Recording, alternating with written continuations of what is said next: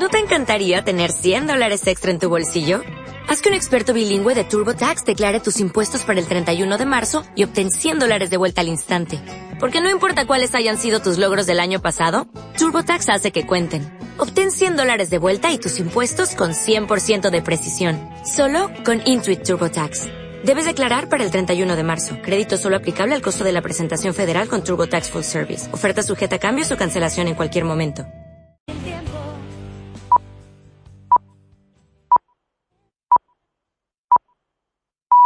Llegamos a las 9 en punto de la mañana. Radio Castilla-La Mancha. Servicios informativos.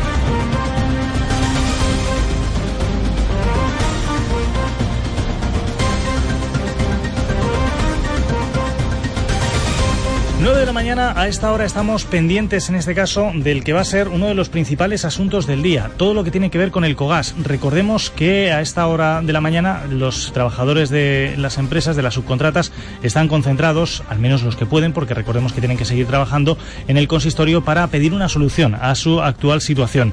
Allí han pasado la noche unos 20 trabajadores, están en plena cuenta atrás, ya que los 130 trabajadores en total van a ser los primeros que el próximo 1 de septiembre van a perder su trabajo. Por eso han pasado la noche encerrados en el ayuntamiento quieren exigir a la compañía la continuidad de sus contratos. Tanto ellos como sus compañeros de la central van a estar muy pendientes de la reunión entre la dirección del COGAS y las federaciones de industria de Castilla-La Mancha, tanto de comisiones como de UGT. Lo contaba aquí en este informativo hace unos minutos Antonio de la Cruz, delegado sindical de UGT en Celguera. Nosotros seguimos luchando y seguimos pensando que todavía hay posibilidades y que en la reunión de hoy tiene que mm, debemos pensar y, y queremos que salga una solución positiva de cara a nosotros, a las plantillas de las contratas auxiliares. Y es que el empleo o la falta de él es sin duda una de las mayores preocupaciones a las que cualquiera de nosotros nos podemos enfrentar y eso lo sabemos todos los meses cuando conocemos los datos del paro, los datos de las cifras del INEM. En Castilla-La Mancha esas cifras son especialmente preocupantes en dos sectores, eh, los jóvenes menores de 30 años y los mayores de 55, dos de los colectivos que lo tienen más difícil para encontrar un empleo o al menos un empleo de capital y precisamente a ellos se dirigen las líneas maestras del plan de empleo presentado ayer por el gobierno regional. Castilla-La Mancha pretende movilizar en total 345 millones de euros durante los próximos dos años y de ellos 224 de inversión pública. Todo para generar hasta 60.000 puestos de trabajo, un dinero que para el presidente García Paja es una inversión para cortocircuitar el actual sistema y provocar así un cambio en positivo. No es un plan de subvención de dinero público. Esto es un electroshock, una inyección de dinero público que tiene que animar a que haya mucha más movilidad en la economía de la región tiene que servir para que fluya mucho el consumo, para que se genere mucho más empleo del que directamente se prevé del plan. Por lo demás, hay más asuntos dentro de la crónica de este miércoles, mirando en primer lugar a Cuenca, porque allí ha pasado la noche ya en casa, esperemos que más tranquila, y más aquí, la presidenta provincial de Vox en, en esa ciudad. Me han dado una patada por la espalda que me ha tirado al suelo y a partir de ahí he notado el golpe en el pómulo, el, el labio y luego ya uno de, ellos, uno de los tres, me ha cogido del cuello y me he quedado sin respiración en ese momento. He perdido yo creo que toda la noción del tiempo, no he notado creo que ni siquiera las patadas hasta que me he visto las marcas luego y, y nada, lo justo me ha dado tiempo, se me inconsciente a llamar a mi padre a decirle papá que estoy aquí, que no me puedo levantar 18 años tenía aquí y ha mostrado coraje. De hecho, lo demostraba anoche hablando con nuestros compañeros en el informativo de las 8. Dice que agresiones como esta no la van a callar. Imasegui salía a desayunar cuando de repente en la misma puerta de su casa fue asaltada por tres personas que la agredieron, como ya han escuchado. Le han causado heridas en el pómulo y el labio y algunas magulladuras y tuvo que estar en observación en el hospital. Seguí fue la candidata más joven de Vox en España en las pasadas municipales. Pero esto nos lleva a hacernos otra pregunta y es la de qué está pasando, porque en las últimas semanas hemos observado un aumento de las agresiones en la calle. A principios de agosto les contábamos cómo había habido dos agresiones en Toledo capital, una en las escaleras del Miradero contra una chica, otra contra un joven, también al día siguiente, si no me equivoco, eh, al lado de la muralla. En ambos casos fueron agresiones de carácter neonazi. Muy cerca de aquí, en Madrid, la policía ha observado cómo están aumentando también las agresiones de carácter homófobo en este caso, la última este, este fin de semana, este mismo fin de semana. Y sin olvidar los enfrentamientos en Barcelona, por ejemplo, con con las fuerzas antisistemas. Eh, hemos querido abordar este asunto nosotros en este informativo y lo hemos hecho con el presidente del Movimiento contra la Intolerancia, con Esteban Ibarra, que sobre todo en este caso señalaba que lo más importante es que agresiones como estas no queden impunes. Estamos ante delitos de odio, delitos que están fundamentados en, en la intolerancia, a veces por motivos de orientación sexual, en este caso por motivos de ideología o política, otras veces es por motivos raciales. La impunidad es el mm, mayor aliado de las prácticas violentas. Y en clave nacional continúa hoy el debate de presupuestos, aunque ayer ya tuvo lugar el enfrentamiento más esperado, que fue el del PSOE y el Gobierno, teniendo en cuenta que estamos a las puertas de las elecciones, de la pre-campaña electoral general, por decirlo así. Ese debate va a servir para rechazar, lo va a hacer la mayoría absoluta del PP, las eh, enmiendas a la totalidad que han presentado la mayor parte de los grupos parlamentarios de oposición, todos excepto UPN. Unas cuentas que para Pedro Sánchez el Ejecutivo no debería haber redactado porque deja con las manos atadas al próximo gabinete, pero que para el ministro de Hacienda, Cristóbal Montoro, son necesarias para no paralizar la economía. Su política ha roto España, con sus ataques al estado del bienestar, con sus subidas masivas de impuestos y con su reforma laboral. Usted ha sido el hombre de la troika en España. Usted es de esa clase de políticos que ¿dónde está el micrófono? Que me agarro a él. O sea, quiero decir, para repetir lo mismo. Pero ¿qué vas a contar? Da igual. Es usted la amenaza para la recuperación económica. Pues son la referencia de un día en el que también todo el mundo va a estar muy pendiente de las bolsas, porque al final ya saben que tras el batacazo del lunes, ayer el IBEX lograba su mayor subida en dos meses. Veremos qué hace hoy. El por qué hay que buscarlo en la nueva bajada de los tipos en China, bajada bastante inesperada por decirlo así, o la buena apertura en Wall Street y eso que los mercados asiáticos hundían. Hoy, sin embargo, está habiendo una noche de cierta tranquilidad. No vamos a decir que no. De hecho, por ejemplo, las bolsas en China arrancaban con ganancias después del recorte en los tipos de interés, algo que no había pasado en los últimos dos días. Y, por ejemplo, también la, bolsa, de Shanghái subía un 0,80 a media sesión, lo cual también es importante. Veremos cómo reacciona también Tokio. Estaremos pendientes de la bolsa en Japón. 9 y 6 minutos de la mañana son algunos de los titulares de un día que completamos con las voces de Lorena Esteve y Javier Pérez.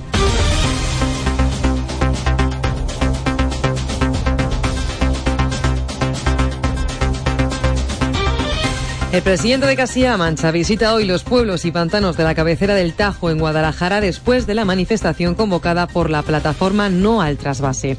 El alcalde de Alcocer asegura que esta situación traspasa los límites de la solidaridad y pide al resto de municipios afectados que pongan de su parte porque los agricultores pueden conseguir el agua a través de desaladoras. Y otra plataforma, la que está en contra del cementerio nuclear de Villar de Cañas, ha mostrado su apoyo a la ampliación de la zona de protección medioambiental de la Laguna del Hito propuesta por la Junta.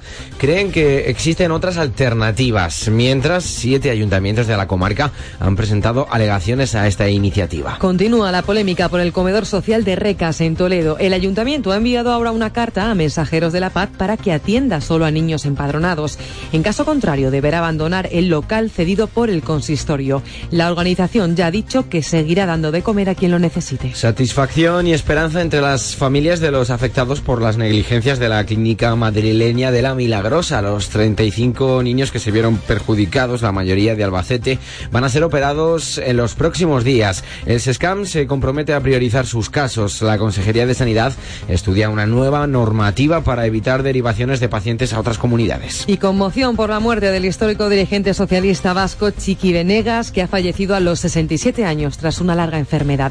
Destacado político durante la época de Felipe González y Alfonso Guerra, participó en la redacción de la actual Constitución y en dos de los grandes acuerdos contra ETA.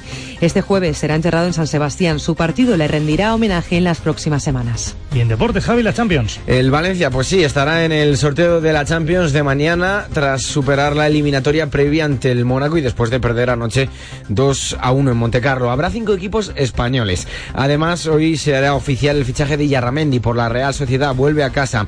Por la región, Juanma Ortiz ya no es jugador del Socuellamos y en la vuelta victoria al sprint de Alejandro. Alejandro Valverde. Nos quedamos con ello, gracias Javi. Vamos al tráfico, vamos a ver cómo se circula por las carreteras de Castilla-La Mancha. Antes tranquilidad, sigue la situación así. Alicia Gutiérrez de GT, buenos días. Hola, buenos días. Así sigue, afortunadamente.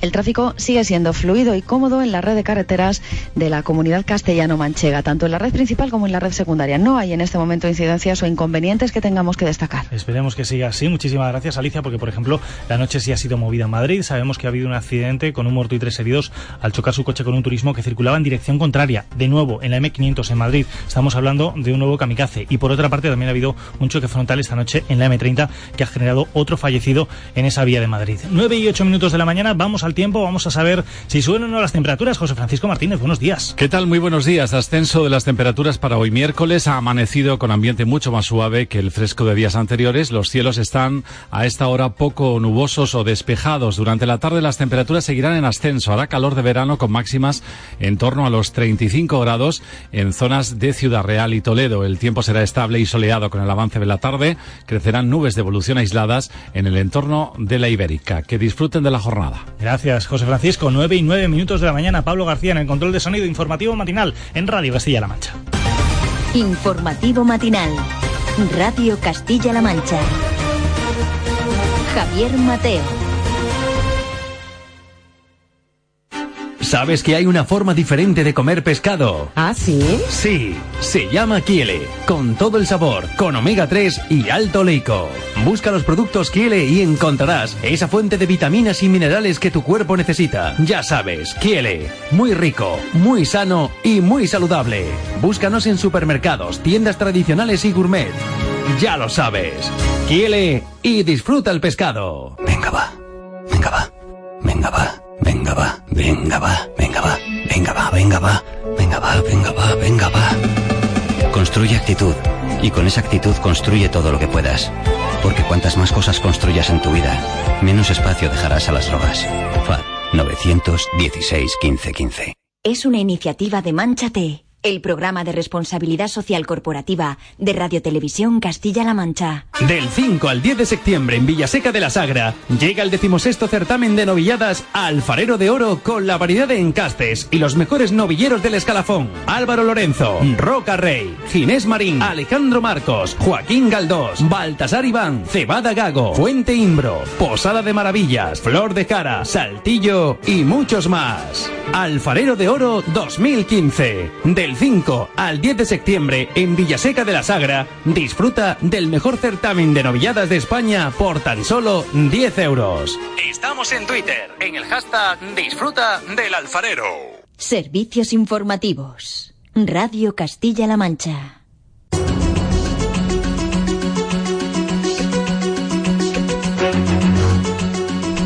Saben que estábamos pendientes en primer lugar de ese suceso que conocíamos anoche en Albacete y que en principio Lorena apuntaba a un posible accidente laboral. Sí, anoche en torno a las nueve y media moría un trabajador en un conocido supermercado de la Avenida de la Mancha en pleno barrio universitario de la capital albaceteña. Al parecer no era empleado del supermercado sino de una empresa externa. Pese a que las primeras informaciones apuntan a un accidente laboral, el 112 aclaraba poco después que el fallecimiento tuvo lugar por causas naturales.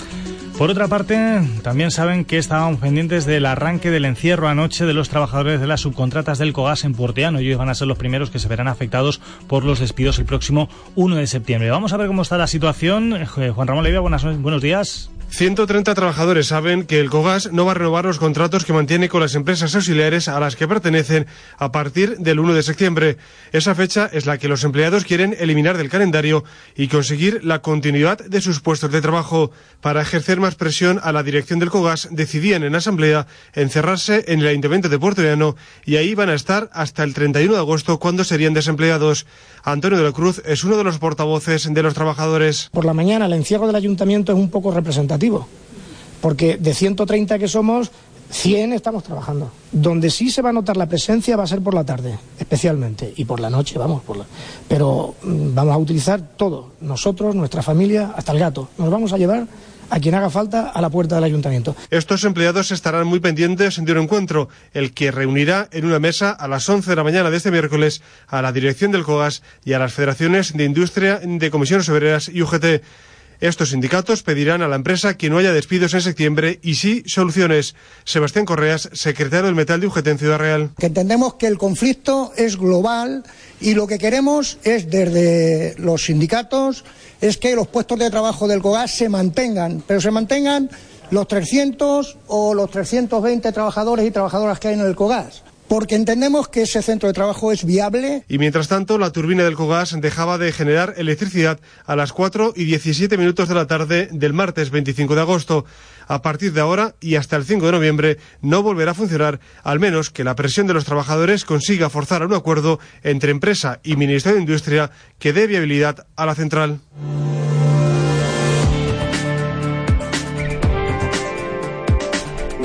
En clave laboral seguimos porque los jóvenes desempleados y los parados de larga duración son los dos pilares en los que se va a sustentar el plan de empleo presentado por el presidente de Castilla-La Mancha ayer.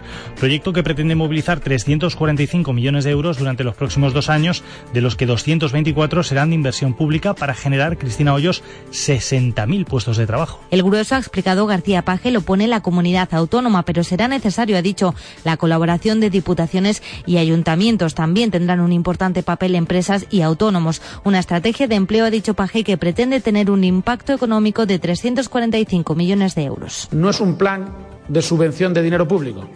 Esto es un electroshock, una inyección de dinero público que tiene que animar a que haya mucha más movilidad en la economía de la región, tiene que servir para que fluya mucho el consumo, para que se genere mucho más empleo del que directamente se prevé del plan. Un plan ambicioso, ha dicho el presidente, que responde no solo a un compromiso de su gobierno, sino también, ha dicho, a la urgencia que reclama la sociedad de Castilla-La Mancha para abordar el problema del desempleo en la región. Hemos tomado contacto con bastantes empresas, empresas que me llevan diciendo que, que nadie les cogía el teléfono, empresas que quieren o ampliar o abrir en Castilla-La Mancha. Fíjense que es, es esperanzador y que estaban esperando que alguien estuviera al otro lado del teléfono. Para ello, García Paje ha explicado que espera contar con el apoyo de la oposición, sobre todo, ha dicho, tras cuatro años de ausencia de políticas de empleo. Este plan no se verá reflejado en una ley, sino que se pondrá en marcha a través de varios decretos que aprobará el Consejo de Gobierno y que tendrán su tramitación parlamentaria habitual. Conocido ese plan, eh, faltaban las reacciones. Al PP le preocupa la financiación del plan y su contenido. Por eso desconfían de él, ya que les parece un compendio de lo hecho por otras administraciones.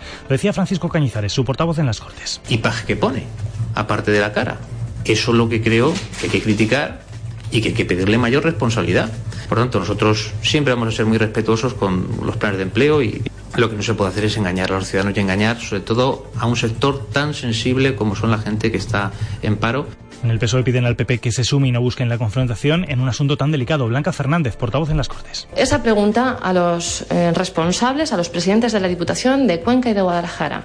¿Se van a sumar al Plan Regional de Empleo, a los alcaldes del Partido Popular se van a sumar al Plan Regional de Empleo. Nuestro deseo es que lo hagan todas las instituciones, con independencia de su color político. Y en Podemos, perdón, consideran positivo el plan porque su fin principal son los desempleados, pero lo ven insuficiente, lo decía José García Molina. Me gustaría, por un lado, ¿no? poder ver una mayor concreción de cómo se va a desarrollar ese, ese plan de empleo y segundo, no llamaría nunca medida estrella a una medida que es una medida coyuntural, porque nosotros lo que sí que tenemos claro, lo hemos defendido y lo, lo seguimos trasladando al gobierno, es que, el, que la verdadera medida estrella tiene que ser cambiar el modelo productivo de nuestra región. Sobre este plan de empleo hay más reacciones, por ejemplo, ayer escuchábamos a los sindicatos y también tenemos que escuchar a los autónomos que han formado parte de este acuerdo. Rosario Morenopo, muy buenos días. Hola, buenos días. Y es la presidenta de la Asociación de Trabajadores Autónomos de Castilla-La Mancha. Rosario, es vital que se incluya a los trabajadores autónomos en un proyecto de este tipo, ¿no? Bueno, yo creo que es fundamental para un plan eh, que habla de empleo contar con, con, el colectivo de los autónomos en cuanto a lo que se refiere como con su capacidad de empleadora, ¿no? Yo creo que es fundamental que, que se tenga en cuenta a los autónomos. Ayer los sindicatos nos decían que también era importante que se llevara a cabo un plan integral, un plan de este tipo, en el que entrasen todos los agentes sociales yo creo que es fundamental porque si no un plan que no cuente con, uno de los protagonismos en la generación del empleo como son los autónomos pues sería un plan que nacería a cojo. Si bien es cierto que bueno pues a día de hoy todavía no tenemos no conocemos en profundidad ese plan. O sea faltaría todavía por conocer la letra pequeña por decirlo así Efectivamente, nosotros sabemos que bueno se nos ha incluido, pues lógicamente dentro de, bueno pues como uno de los colectivos que, que, que, lógicamente va a ser beneficiario de, este, de ese plan en su capacidad no solo como autónomos empleadores, sino también la posibilidad de emprender, es decir, o iniciar tu actividad laboral como, como emprendedor eh, y bueno, pues lo único que imagino que en los próximos días y cuando mantengamos el primer encuentro institucional con el presidente y con la consejera, pues ya nos detallará específicamente cuál, cuáles son las, pues la letra pequeña del plan, pues también hemos, sabemos qué se va a hacer, cómo se va a poner en marcha y la mecánica también, sobre todo para poder difundirlo y que llegue a, bueno, pues a todos los lados de la región, ¿no? Que todo el mundo conozca eh, qué consiste en este plan y, y cómo se puede beneficiar de él, especialmente aquellos que a día de hoy siguen desempleados en Castilla-La Mancha. ¿Van a llevar algunas ideas ya en un cuaderno, por decirlo así, ese primer encuentro? Hombre, lógicamente vamos a llevar eh, un cuaderno para que nos cuenten, porque yo creo que bueno, pues es una, una, una medida o un plan que suena muy bien y que hay que conocer. Lo que pasa que sí que tenemos que conocer la letra y, por supuesto, lógicamente les vamos a llevar un cuaderno con, con sobre todo con cuáles son ¿no? las, todavía las principales reivindicaciones del colectivo para que, bueno, pues en esa agenda del gobierno que, lógicamente está marcada por una serie de prioridades, pues a lo largo de la legislatura se vayan dando cumplimiento a, a problemas que todavía los autónomos tenemos, ¿no? A la hora de seguir adelante con nuestra actividad. Rosario, a nosotros ayer nos sorprendía la cantidad que se pretende movilizar. Son en total, en dos años, 345 millones de euros, que se dice pronto. Eh, ¿Es una cifra suficiente? ¿Creen que es una cifra que puede realmente dinamitar, mover el mercado laboral en Castilla-La Mancha? Bueno, yo creo y yo creo que alguien de los que ha dado la, bueno, de alguna valoración que se ha hecho, yo creo que al final también se trata un poco de una medida coyuntural, pero no hay que perder de vista que lo que tenemos que hacer es trabajar para que el trabajo que se cree y que aquellos que lo creen eh, tenga un, sea un trabajo estable y consolidado en el tiempo. Yo creo que bueno pues es verdad que en Castilla-La Mancha padecemos de un problema de desempleo que arrastramos bueno pues desde el inicio de la crisis. Es verdad que el colectivo al que yo represento el colectivo de los autónomos en estos últimos tiempos bueno pues está dando cifras muy positivas aunque lógicamente podemos discutir los ritmos no es decir nos gustaría que bueno pues a día de hoy el trabajo autónomo estuviera mucho más consolidado en nuestra región y, no estuviera tan sujeto no a situaciones. Yo creo que la cuestión de la cifra eh, bueno, nosotros lo que esperamos y sí que creo que tendemos que aprender de horrores que, se han cometido en el pasado es que sobre todo este tipo de actuaciones y de planes eh, tengan lógicamente un respaldo económico detrás y no nos encontremos en situaciones que han ocurrido,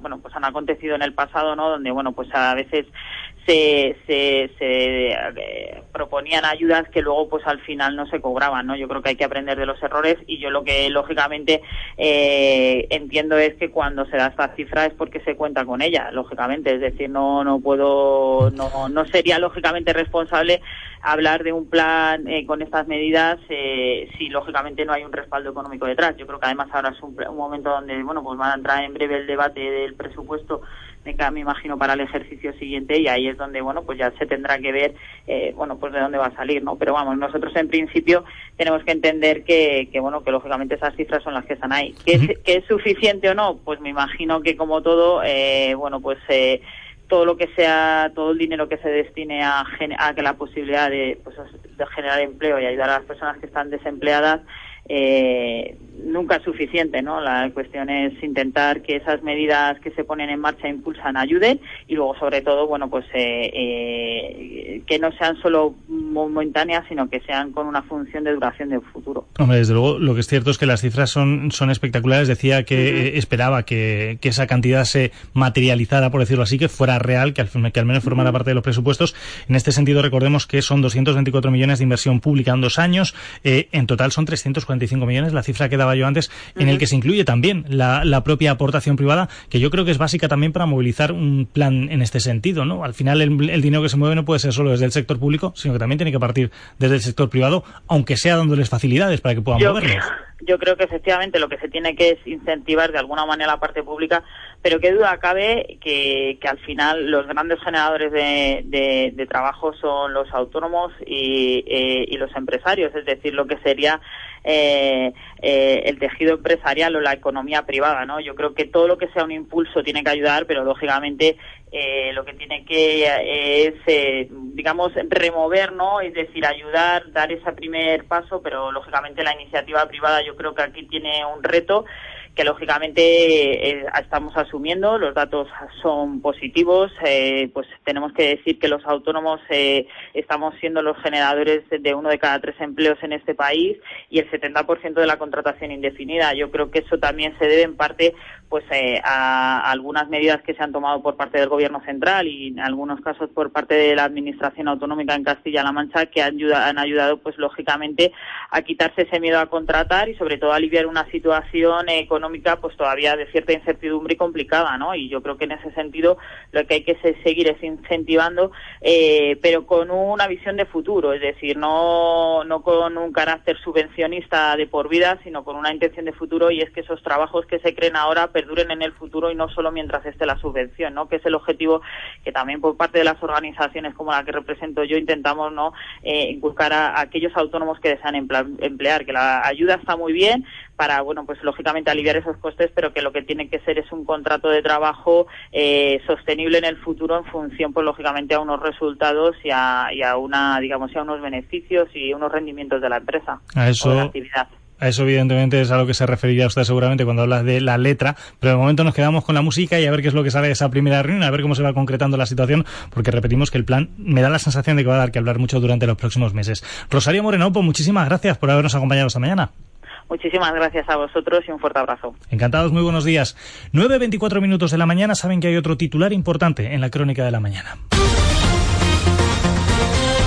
Esa brutal agresión vivida ayer en Cuenca a la presidenta provincial de Vox, Aima Sequí, que tuvo que estar varias horas en el hospital. Afortunadamente se está recuperando ya en casa de las heridas sufridas. Anoche hablaba con los compañeros del informativo de las 8 y decía que agresiones como esta a ella no la van a cobardar simplemente este ataque ha sido por defender lo que nadie se atreve a defender y desde luego esto me va esto a mí no me va a parar y sigo adelante y con energía con fuerza y, y con la misma ilusión o incluso más la agresión, pues sorprendente, ha indignado a todo el país. El hashtag todos con Inmavox llegó incluso a ser trending topic ayer en Twitter. Todos los grupos políticos condenaron de inmediato, se puede decir, la agresión. Para la portavoz del PSOE en las Cortes, para Blanca Fernández, cualquier agresión ideológica es absolutamente condenable. Condenar la agresión que ha sufrido la portavoz de Vox en Cuenca porque entendemos que cualquier tipo de agresión ideológica o por razón de religión, o de odio de cualquier índole es absolutamente condenable. Por tanto, condenamos esa agresión y esperamos su pronta recuperación. Desde el Congreso, el portavoz del PP, Rafael Hernández, aseguraba que le preocupan estos signos de violencia, de intolerancia, perdón, social y política. Me parece que estas eh, cosas eh, no deben de producirse jamás, eh, pero mucho menos en unos momentos como estos. Y me preocupa enormemente que haya signos de intolerancia social política en este país. 9.26 sobre agua. El presidente de Castilla-La Mancha, Emiliano García Paje, visita hoy los pueblos y los pantanos de la cabecera del Tajo. De hecho, está previsto que llegue en poco más de media hora. Lo hará después de la manifestación del lunes entre Sacedón y Alcocer en Guadalajara. Ayer, de hecho, el alcalde de Alcocer negaba mm, que su pueblo, que en su pueblo se pudiera hablar de falta de solidaridad, Javier Pérez. El ayuntamiento de Alcocer cree que puede haber esperanzas y que se puede aumentar el límite del trasvase hasta garantizar el agua en los municipios alcarreños, además también de la buena salud del río Tajo. Si la solución tarda en llegar desde la plataforma No al trasvase, pues barajan convocar una nueva manifestación, esta vez con un final en Guadalajara o en Madrid. Desde la Asociación de Municipios Ribereños contemplan la posibilidad de poner una demanda para frenar lo que consideran una sangría al Tajo. Según el alcalde de Alcocer, la cuestión ya traspasa los límites de la solidaridad. Es Agustín Cámara. Nosotros llevamos 65 años siendo solidarios con el resto. Es el resto el que no es solidario con nosotros y nosotros pedimos ahora solidaridad por parte de estos pueblos. Además, pensando una cosa, que por declaraciones de los propios agricultores de, de, las regiones afectadas, ellos pueden conseguir el agua, las pueden conseguir a través de las desaladoras. En Alcocer el abastecimiento de agua ya está garantizado desde hace una semana, pero durante mes y medio varios camiones cisterna tuvieron que suministrar agua a los vecinos de este municipio de Guadalajara. También en Madrid están pendientes de la polémica por el trasvase, especialmente en Aranjuez, donde la situación es, por decirlo así, bastante parecida a la que se vive en Toledo capital. Tanto la comunidad como el ayuntamiento de esta localidad insistían ayer en que la ley y el cauce mínimo deben cumplirse. Lo decían Cristina Moreno, perdón, la alcaldesa Aranjuez y Cristina Cifuentes, presidenta madrileña. Los ribereños eh, siempre hemos sido, bueno, antitrasvasistas, eh, pero además es que no hay colores eh, cuando hablamos del río, no hay colores políticos. Es un tema territorial por el que vamos a luchar. Que los cauces mínimos se tienen que, respetar y, y, por ese respeto de la ley y por ese respeto de los cauces mínimos del río Tajo, lógicamente este gobierno pues va, va a velar también y va a reivindicar que eso se cumpla. Por cierto, que la alcaldesa Aranjuez va a estar con nosotros en unos minutos aquí en este informativo matinal de Radio Castilla-La Mancha. Y hablamos también de la plataforma contra el cementerio nuclear de Villar de Cañas. Ayer aprobaba la ampliación de la CEPA, de la zona de protección medioambiental de la Laguna de Lito. Recordemos que es la medida propuesta por la Junta que debería paralizar, al menos en principio, la construcción del almacén nuclear centralizado, del famoso ATC Trinidad Saiz. La propuesta de la Junta de ampliar de 7.000 a 25.000 hectáreas la zona de especial protección para las aves en la laguna de Lito reaviva la polémica en torno al ATC y a su ubicación en Villar de Cañas. Siete ayuntamientos de la comarca han presentado alegaciones eh, contra esta iniciativa del Gobierno regional que paralizaría las obras del cementerio nuclear creen que se truncarían sus expectativas de desarrollo socioeconómico. Benjamín Prieto es presidente de la Diputación y alcalde de Fuentelespino. El presidente de Castilla-La Mancha pues tendrá en esta Diputación eh, pues un aliado para generar desarrollo en la provincia, pero no para generar problemas ni para impedir el desarrollo de la provincia. Eso se lo puedo decir bien claro. En el lado opuesto está la plataforma contra el cementerio nuclear, integrada por 49 organizaciones. Llevan rechazando el proyecto desde 2010. Creen que existen otras alternativas de desarrollo basadas en valores naturales, en el incremento de ayudas agroambientales o el fomento de renovables. Aspectos que han recogido en un amplio informe que presentarán a modo de alegación. María Andrés es la portavoz de esta plataforma. Se opone a, a que la zona se convierta en un monocultivo nuclear. No consideramos que eso vaya a servir para el desarrollo de la comarca, no consideramos que vivir a base de subsidios dados por ayuntamientos que se enriquecen a partir de, del dinero de, eh, relacionado con la energía nuclear pues vaya a servir para, para que la zona tire para adelante. Ayuntamientos como Tarancón, El Provencio, Mota del Cuervo o Campo de Criptana también han aprobado mociones contra el ATC. Y segamos, repetimos que la Consejería de Agricultura ha recibido en total 12 alegaciones a la ampliación de la protección de la laguna de Lito. Repetimos uno de los asuntos que sigue generando polémica en la zona. Llegamos a las nueve y media de la mañana. Radio Castilla-La Mancha. Servicios informativos.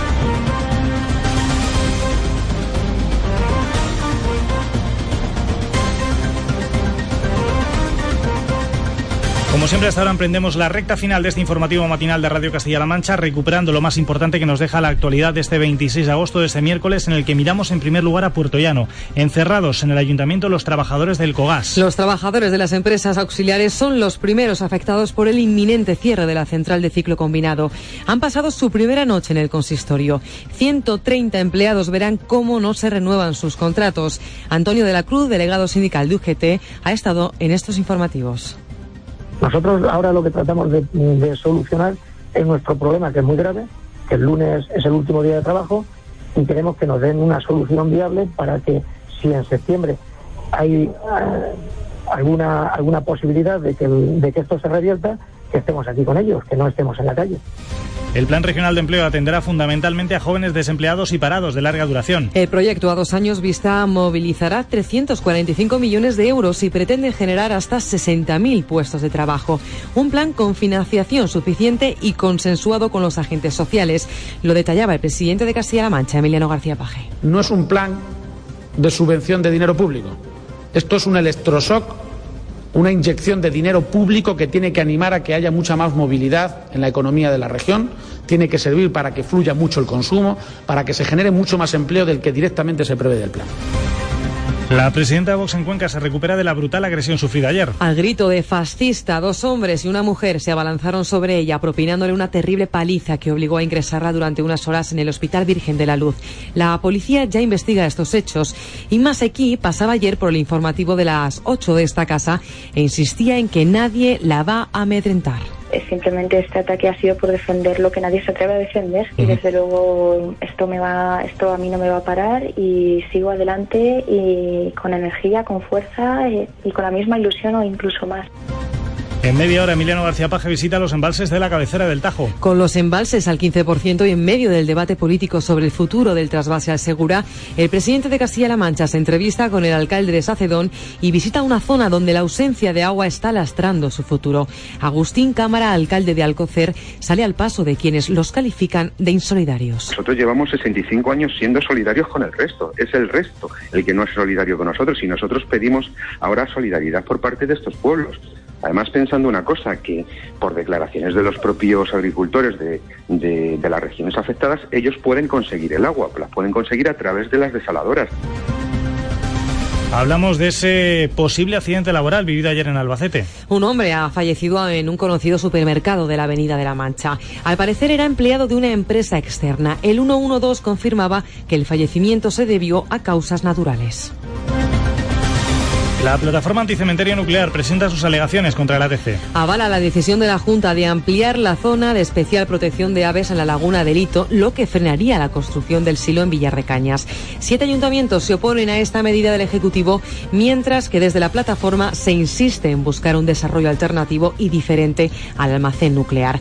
Benjamín Prieto, presidente de la Diputación de Cuenca, y María Andrés, portavoz de la plataforma contraria a esta infraestructura. Un aliado para generar desarrollo en la provincia, pero no para generar problemas ni para impedir el desarrollo de la provincia. Eso se lo puedo decir bien claro. Se opone a, a que la zona se convierta en un monocultivo nuclear.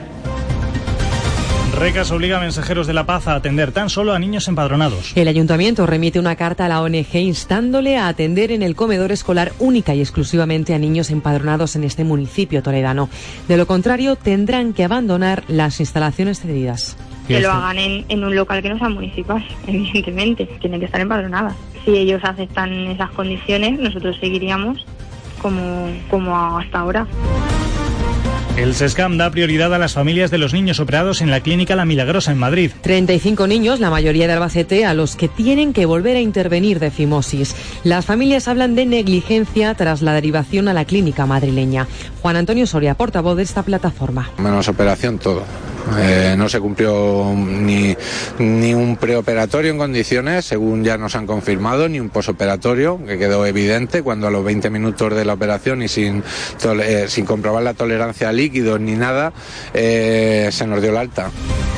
Continúa en el Congreso el debate de presupuestos. Presupuestos absolutamente electoralistas, según la oposición, y cuentas absolutamente necesarias para evitar desvíos del pasado a juicio del Gobierno. Duelo dialéctico ayer en la tribuna entre el líder del PSOE y el ministro de Hacienda. Cristóbal Montoro defendió el carácter social de las cuentas y Pedro Sánchez lanzó una batería de promesas electorales. Su política ha roto España, con sus ataques al estado del bienestar, con sus subidas masivas de impuestos y con su reforma laboral. Usted ha sido el hombre de la troika en España. Usted es de esa clase de políticos que ¿dónde está el micrófono? Que me agarro a él. O sea, quiero decir, para repetir lo mismo. Pero ¿qué vas a contar? Da igual. Es usted la amenaza para la recuperación económica. Y en deportes, el Valencia es ya de Champions, Lorena. Sí, superó la eliminatoria a pesar de perder 2 a 1 ante el Mónaco y estará mañana en el sorteo de la Liga de Campeones, en el que habrá cinco equipos españoles. Por la región, vuelve a los entrenamientos Carmona en el Albacete y se desvincula del Socollamos Juan Ortiz. Y en la vuelta, victoria al sprint de Alejandro Valverde. Son algunos de los temas de un día en el que en un momento, por cierto, nos vamos a marchar a Aranjuez, 9.36 minutos de la mañana. Informativo matinal. Radio Castilla-La Mancha. Javier Mateo.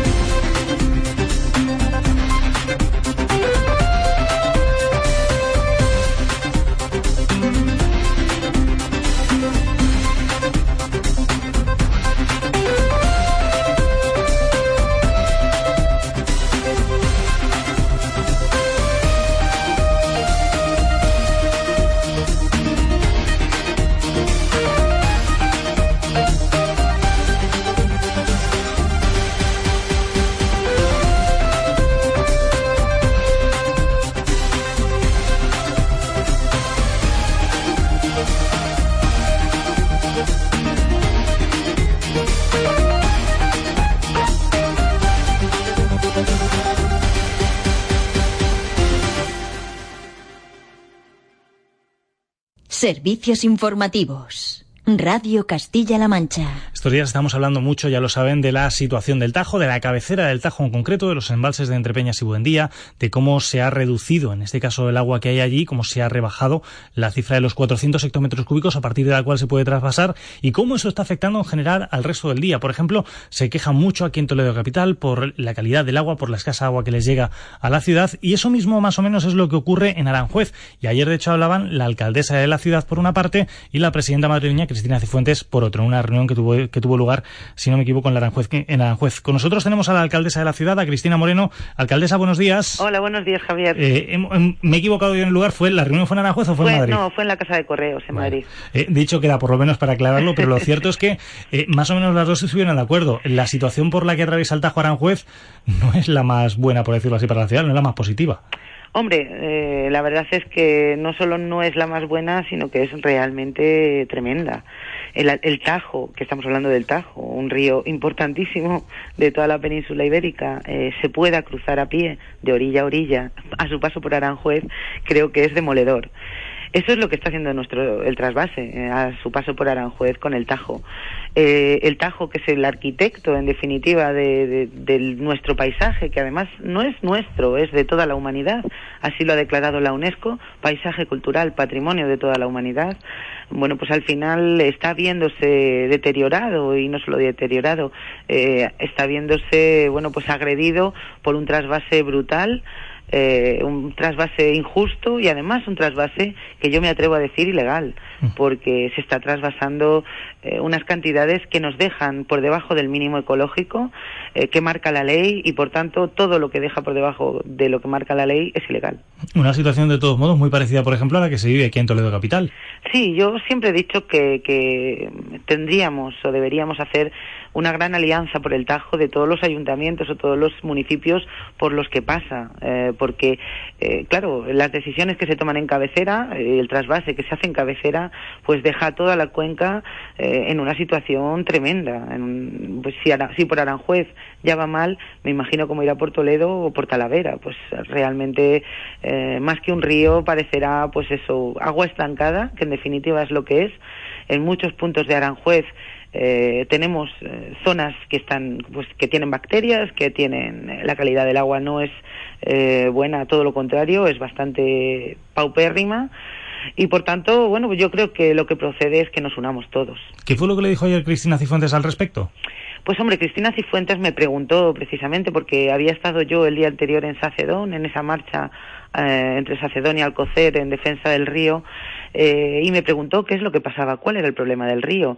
Claro, ella también acaba de aterrizar, hay que entenderlo, y bueno, se interesó porque es lo que pasaba, yo le conté, eh, y lógicamente le, le pedí que defendiera el territorio porque yo siempre digo que el río no es cuestión de colores. En el río no hay colores.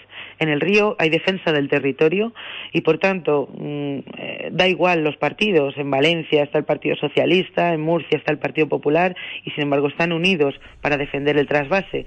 En Castilla-La Mancha está el Partido Socialista y en Madrid está el Partido Popular. Y de la misma forma tienen que defender el no al trasvase, porque al final se trata de defender tu territorio y lógicamente hemos sido solidarios y somos solidarios, los ribereños siempre hemos sido muy solidarios con la huerta del Levante, pues lógicamente porque es la despensa de España y eso hay que hay que ayudar. Y lógicamente el agua no es de nadie, el agua es de todos pero claro, no si es a costa de que la huerta ribereña, que no puede competir lógicamente en, cantidad con la huerta murciana, pero sí en calidad, eh, y desde luego eso es lo que le pusimos de manifiesto ayer a, la presidenta, que lo entendió perfectamente y que dijo, hombre, hay que ser solidarios, pero hasta cierto punto vamos a defender el territorio y desde luego lo que no vamos a consentir y así se lo vamos a trasladar a la Confederación Hidrográfica del Tajo es que se sobrepasen los 6 metros cúbicos por segundo, que es lo mínimo que tiene que llevar el río para poder seguir viviendo. Sin embargo, alcaldesa, nos llama la atención que Cristina Cifuentes diga eso cuando aquí en Castilla-La Mancha la posición del Partido Popular es la de que esa guerra ellos ya la habían cerrado y no entran al respecto. La verdad es que aquella firma del protocolo que se hizo entre, bueno, pues la señora Cospedal, el señor Ignacio González, eh, por parte de, de, de, la, de donde se trasvasa hacia la cuenca murciana y valenciana, eh, con también el Partido Popular gobernando entonces, llamaba la atención ese apretón de manos con el ministro Cañete, eh, todo el Partido Popular unido eh, en pro del trasvase. Yo creo que, como digo, no es una cuestión política, es una cuestión de territorios. Cada partido en su territorio defenderá la posición más, eh, digamos, más beneficiosa para su territorio y así se lo exigimos a Cristina Cifuentes. Claro que llama la atención. Yo, lógicamente, eh, sé que no va a poder decir no al trasvase porque es enfrentarse directamente con Mariano Rajoy, pero es un avance, es un avance. Yo salí muy contenta de la reunión porque, bueno, paso a paso, eh, bueno, pues podemos ir concienciando a todo el mundo de que este trasvase no solo no es bueno, sino que es eh, tremendo para nuestra cuenca y tremendo para nuestro territorio. Y es verdad que por Madrid pasa poco el Tajo, pasa por pocos municipios, pero por los pocos que pasa lo estamos notando y mucho, porque toda la actividad económica, toda la ciudad eh, toda la vida se basa en el río. Todo en Aranjuez no se entiende la vida sin el río. Eh, bueno, yo como ejemplo decir que el deporte mayoritario en Aranjuez es el piragüismo. con no, eso sé, digo no sé yo si se puede hacer mucho piragüismo últimamente con ese agua que llega a Aranjuez. Sí, claro. Más o menos lo que, lo que dicen aquí, por ejemplo, en Toledo, cuando hablan de bañarse en el Tajo, ¿no? ¿El qué, perdón? Que dicen más o menos lo mismo aquí en Toledo cuando se habla de bañarse en el Tajo, que era una imagen muy típica que sin embargo ahora es imposible, ¿no? Claro, el, el, en Aranjuez eh, la gente, vamos, yo he aprendido a bañarme, a, a, nadar en el río. En Aranjuez todo el mundo ha aprendido a nadar en el río. Todo el mundo se acuerda de las playas de Aranjuez, de la playa de la Pavera, de la playa del Cortado, de la playa de, en fin, eh, en Aranjuez tenemos, eh, teníamos bastante turismo de playas eh, y lógicamente entiendo que en Toledo y en la zona de Talavera pues exactamente igual.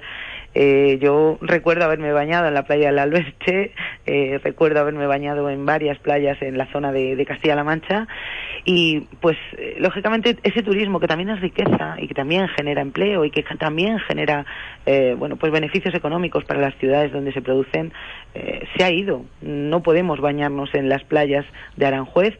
Yo últimamente me iba a bañar a Entre Peñas y Buen Día, pero ya no se puede, ya, ya está la cosa tan mal que el otro día decidí ir al Júcar, al nacimiento del Júcar a bañarme, porque no nos podemos bañar en el río, y eso es una cultura que en Aranjuez es muy importante, todo el mundo ha aprendido a nadar en el río. ¿Alguien, en este caso me refiero a los responsables de haber visto la muy buena al, al, debería darse una vuelta por estos municipios? Como usted dice en este caso, pasarse por la cabecera del Tajo, por Aranjuez, por Toledo, por Talavera para ver cómo está el río. Pues sí, yo que he ido muchas veces a, a Sacedón, a disfrutar de esos pantanos. Eh, el otro día cuando estuve en la marcha se te cae el alma al suelo, se te cae el alma al suelo de ver cómo está el, el pantano, cómo está la lámina, eh, que bueno pues al 16% de su capacidad. Imaginaros que las zonas, la zona de Alcocer, donde por donde está eh, precisamente el pantano, tiene que suministrarse, tiene que abastecerse con agua de cisternas. Esto mm, es imposible, no puede ser. Esto hay que denunciarlo y hay que gritar todos a la vez, porque si gritamos cada uno en nuestro pueblo no nos vamos a enter no se van a enterar arriba. Tenemos que gritar todos a la vez, tenemos que ser una voz unánime y desde luego deberían pasarse por las ciudades eh, donde tradicionalmente el río bueno, pues ha sido tan importante, es tan importante, eh, para ver cómo está en Aranjuez. Ya digo, por algunos lugares el río se puede cruzar a pie de orilla a orilla. Eso es tremendo, eso nunca ha pasado eh, y desde luego no puede volver a pasar. Nos estamos dejando además muchísimo dinero. La Confederación Hidrográfica está gastando mucho dinero en limpiar el río, en, en, en limpiar los márgenes. Si hubiera avenidas controladas del río, eh, eso se produciría de manera gratuita. Por tanto, estamos mal utilizando los recursos, estamos dejando eh, empobrecidas a las zonas por las que pasa el río, que también tenían una economía en torno a él, eh, y desde luego no se están haciendo para nada bien las cosas. ¿De cuánta agua podríamos estar hablando? ¿Han hecho algún cálculo ahí en la ciudad? Pues estamos ahora mismo preparando un informe desde los servicios técnicos municipales para sobre el estado del río sobre cómo están las zonas de baños, sobre cómo están los sotos históricos, porque claro, eh, en Aranjuez es que el, el, río es el arquitecto, como decía, de ese paisaje que está declarado Patrimonio de la Humanidad, eh, y los sotos históricos que forman parte de esa declaración se están secando, los jardines de Aranjuez se están secando, los jardines reales, los que están junto a Palacio, se están, rega se están secando. Y por tanto yo creo que aquí no solo se trata de que los ayuntamientos alcen la voz, de que las plataformas ciudadanas alcen la voz, sino que también otros organismos, como Patrimonio Nacional, eh, que es dueño de todos esos jardines históricos, esos jardines monumentales, también alce la voz. Eh, y todos los organismos a los que nos afecta, la comunidad De Madrid es la propietaria de los sotos históricos de Aranjuez y, por tanto, que se destruya el patrimonio de la Comunidad de Madrid, el patrimonio de todos los madrileños, también tiene que hacerle encender la luz a la Comunidad de Madrid y a su gobierno para decir, no, no, esto no puede ser, esto es nuestro patrimonio y se está destruyendo. Cristina Moreno, alcaldesa de Aranjuez, veremos a ver si finalmente todas estas quejas sirven para algo si finalmente logramos ver cómo el Tajo trae más agua y por tanto, como usted decía, revitaliza todas las ciudades a su paso, porque repetimos, no hablamos solamente de Aranjuez, patrimonio histórico artístico o ciudad patrimonio. Hablamos también de Toledo, hablamos de Talavera en este caso también, por ejemplo, que son muchas las ciudades que dependen del río. Así que a ver qué es lo que pasa, iremos contándolo. Eh, alcaldesa, muchísimas gracias. Pues gracias a vosotros y sobre todo gracias por dar voz a los y las ribereñas para denunciar esta situación y bueno, pues desde el ayuntamiento nos vamos a dejar la piel porque, porque este trasvase finalmente se derogue y porque esta barbaridad no se vuelva a producir. Decía José Luis San Pedro que todos somos el río, ¿no? Todos somos el río, efectivamente, y sin el río no somos nada. Cristina Moreno, muchísimas gracias. Gracias a ustedes. Muy buenos días. Buenos días. 9.49 minutos de la mañana.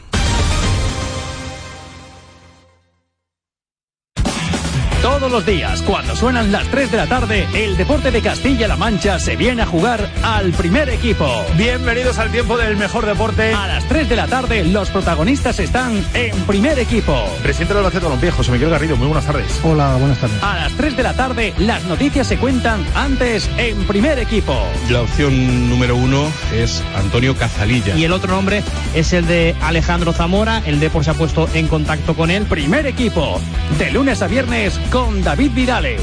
A las 3 de la tarde es tiempo de hacer deporte en la radio de Castilla-La Mancha.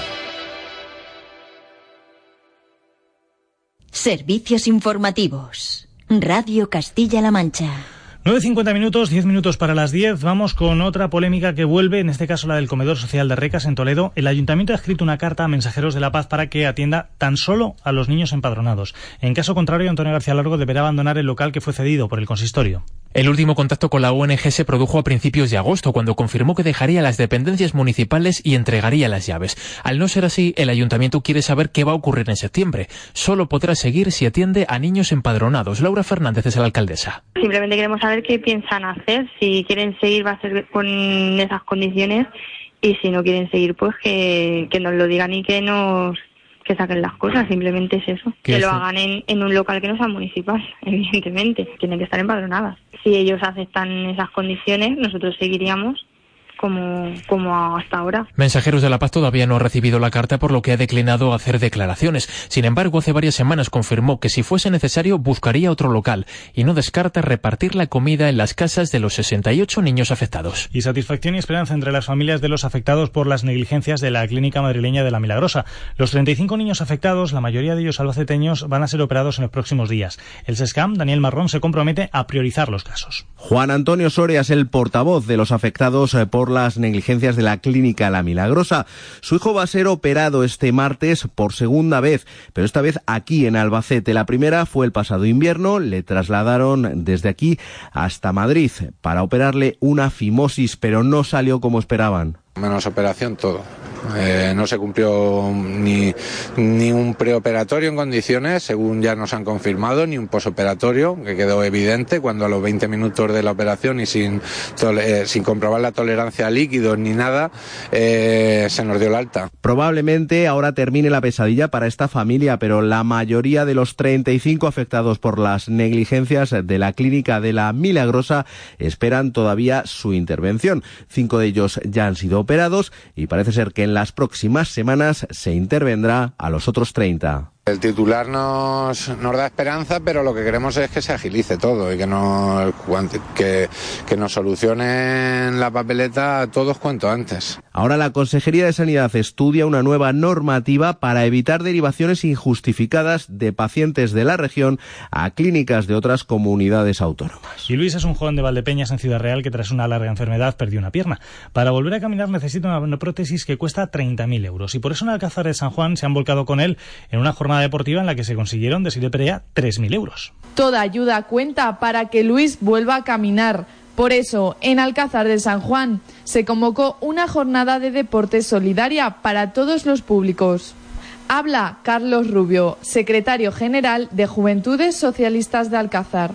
Grano a grano conseguimos más de 3.000 euros, como os decía, y que todo ello todo ello irá destinado a la iniciativa Una pierna para Luis, a Luis Eduardo Asensio, para que pueda decir, como os decía, eh, esa prótesis. Y es que las pistas deportivas congregaron a unas 2.000 personas que no cesaron el ritmo en ningún momento. En cuanto se lo dijimos, se le saltaron un poco las lágrimas, ¿no? Porque, bueno, eh, es un apoyo muy importante para él y una ayuda también de especial importancia.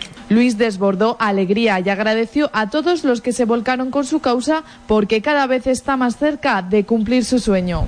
Y por lo demás tenemos que hablar de algo que ayer nos sorprendía, una imagen que en este caso pocas veces se ha visto, el hallazgo de una bomba, en concreto en uno de los municipios de Castilla-La Mancha, en Talavera. Allí los TEDx tuvieron que intervenir para desactivar el proyectil Maite Viezma. El hallazgo se ha producido en una finca en el kilómetro 114 de la carretera de Madrid, en un área muy transitada, puesto que prácticamente al lado se encuentra un frecuentado centro comercial y de ocio, así como las instalaciones de la ITV. Además, es una zona para la práctica de deporte. Se da la circunstancia que la parcela ha sido arada recientemente, quizás esto haya sido lo que ha propiciado el descubrimiento de esta bomba que cuenta ya con casi 80 años de antigüedad sin que nadie antes se hubiera percatado de su existencia. Agentes de la Policía Nacional han revisado a conciencia toda la finca y la acequia que se encuentra junto a ella y finalmente los técnicos especialistas en desactivación de artefactos explosivos, los TEDAX, han intervenido igualmente para asegurar el proyectil en el mismo lugar donde apareció y posteriormente trasladarlo para su desactivación. 9.54 minutos de la mañana, vamos a deportes.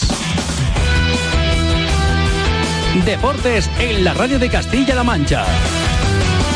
David Revenga, buenos días. Hola, muy buenos días, Javi, ¿qué tal? El Valencia. Eh, vamos a empezar con él, que ya es de Champions. Sí, algo histórico. Cinco equipos españoles en el bombo de la Champions para este año. Sufrió y mucho el conjunto Che, sobre, sobre todo los últimos 15 minutos. Adelantaban el marcador por medio de Negredo con un golazo nada más empezar, pero el Mónaco remontaba y terminaba ganando 2 a 1 en la recta final del encuentro. Un gol local enviaba al partido a la eliminatoria. Al final, objetivo cumplido y satisfacción entre la afición Che y bien el goleador Negredo. Declaraciones en A3 Media. Era nuestro objetivo conseguir pasar y, y bueno, pues a pesar de la, de la, derrota hemos conseguido el objetivo.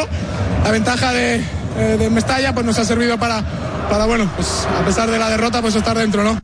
Lo que decimos, histórico, habrá mañana cinco equipos españoles en el bombo de la Champions. Maccabi, Sactardones, Malmo y Dinamo de Zagreb también se clasificaban en la Liga de Campeones. Hoy hay más partidos de esta fase previa. Y en, se mueve también por otra parte el mercado de fichajes. Así es, operación de salida en el Real Madrid y Yarramendi regresa por 16 millones más objetivos a la Real Sociedad. Hoy va a ser oficial, mientras el club trabaja en las cesiones de Cherichev, que, que, le quiere el Valencia, y Lucas Silva, que podría recalar en el conjunto francés del Olympique de Marsella. Vamos a mirar al fútbol regional. David Juan Ortiz se despide del Socuellamos. Y se desvincula sin acuerdo del club antes del cierre del mercado. Continúan las molestias musculares y la entidad prefiere mantener una ficha libre para poder fichar en cualquier momento.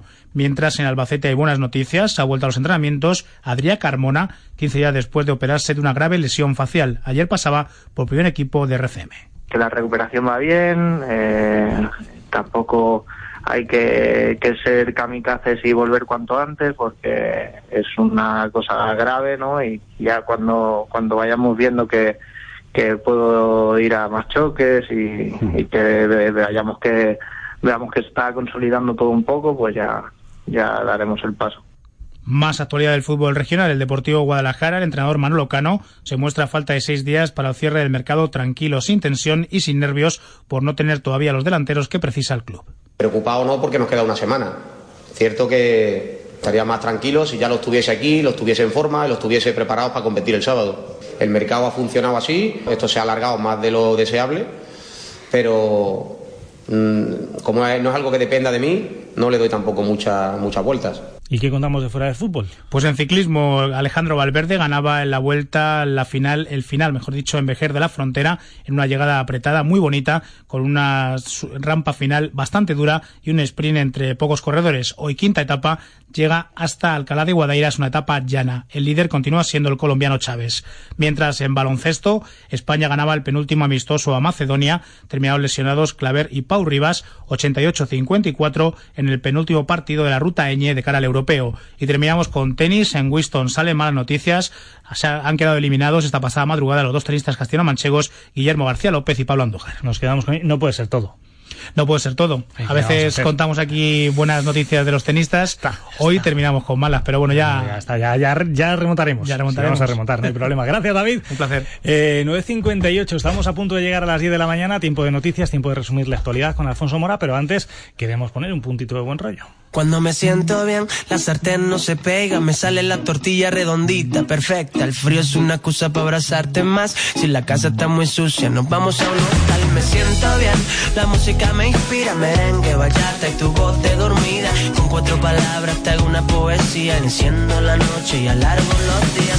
Soy capaz de leerte la mente, arreglar los problemas de toda la gente. Voy cantando las vueltas del mundo, en solo un segundo le prendo la luz al sol. Te doy mi sonrisa y te cambia la vida. Hoy tu lotería voy a ser yo. Voy a ser yo.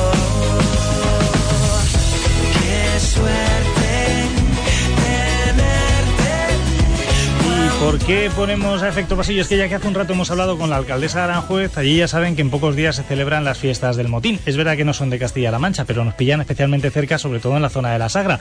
Y que sepan que Rosalén, a la que escuchábamos antes de ayer, y efecto pasillo son dos de los que van. Así que, bueno, pues sirven para terminar este informativo, ¿no? Cuando me siento bien. Así que saludos de todos los que hemos compuesto este equipo. Pablo García, que estuvo ahí en el equipo de sonido, por decirlo así, haciendo que todo suene como tiene que sonar. Javier Mateo, nombre de la redacción. Lo dicho, ahora llega Alfonso Mora con el resumen de la, de la actualidad en el boletín de las 10. Y después, pues llega el duende, llega Pedro Ángel Sánchez. Así que con él les dejamos, señoras, señores. Buena mañana, muy buenos días. Soy capaz de leerte la mente, arreglar los problemas de toda la gente. Voy cantando las vueltas del mundo. En solo un segundo le prendo la luz al sol. Te doy mi sonrisa y te cambia la vida. Hoy tu lotería voy a ser yo. Voy a ser yo.